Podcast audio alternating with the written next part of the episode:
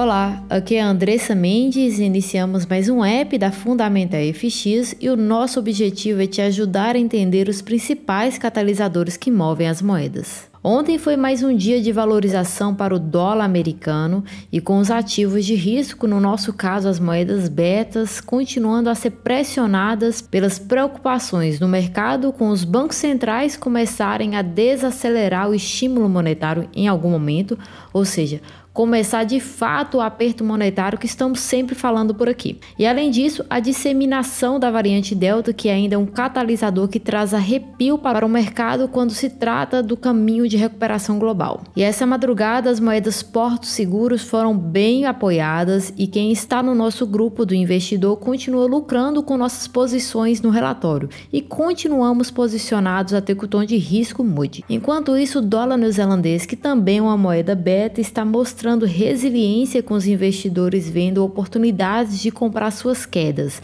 devido à perspectiva de aperto do Banco Central da Nova Zelândia em outubro e o país saindo de um bloqueio nacional. Já o dólar canadense continua pressionado, uma vez que a reunião do BOC foi bem dentro do esperado. E quem está no nosso grupo do investidor está lucrando bastante com nossa venda no CAD-JPY. E estamos acumulando mil pontos de lucro nesse par.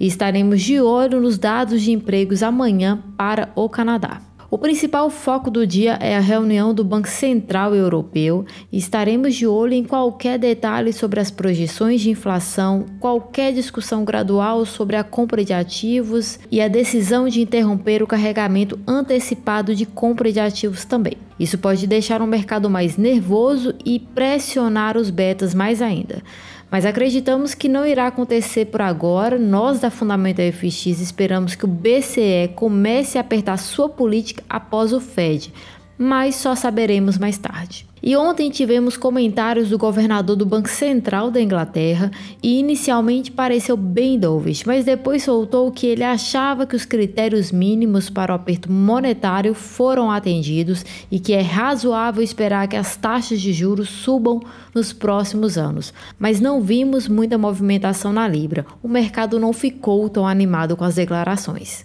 Por fim, espero ter ajudado e até mais.